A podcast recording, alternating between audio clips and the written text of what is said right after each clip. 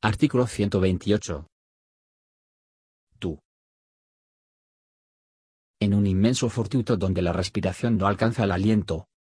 El viento azota aceleradamente cualquier partícula de ocurrencia imaginativa. La desvirtualización del objetivo inminente excede una lógica locuacidad racional.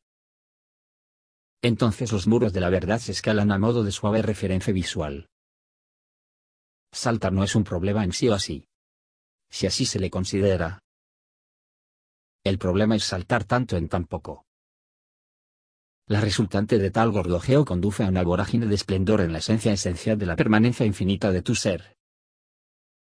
Luego. Todo es nada y nada es todo al unísono. Imagine. En tiempo lejano y remoto. Que no existió. Algo que ya existía. Pero que decidía olvidar para reencontrar. ¿Qué mérito? Pues. Tenía conquistar lo que ya uno es. Solo uno. La satisfacción del encuentro con la plenitud de sí. Hubo instantes en que pensé que qué poco había hecho. Sin embargo, yo lo hice todo con todo sin dejar de ser todo. Ahora, al abrazarlos, me abrazo.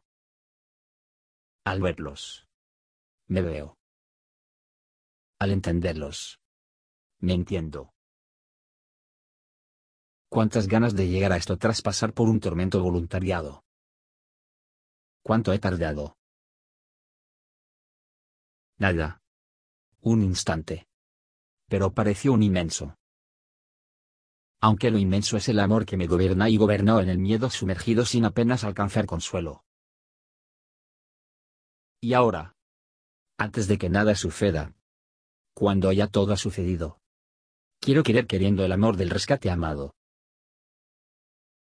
El estallido aumentó sin romper el sonido, sin batidas áridas. Sin perdidas. Tan solo pregunté, ¿quién eres? Y la respuesta fue cierta. Tú en tu reencuentro. Ahí acabó todo. Y todo empezó en vibrante armonía. Navegaba en silencio. Dentro. Muy dentro al compás de mi guía. Mi viento. ¿A dónde ahora? Ahora. Respondían. Lo marcas tú. ¿Acaso no eres tu dueña? Por de él. Ante Solar.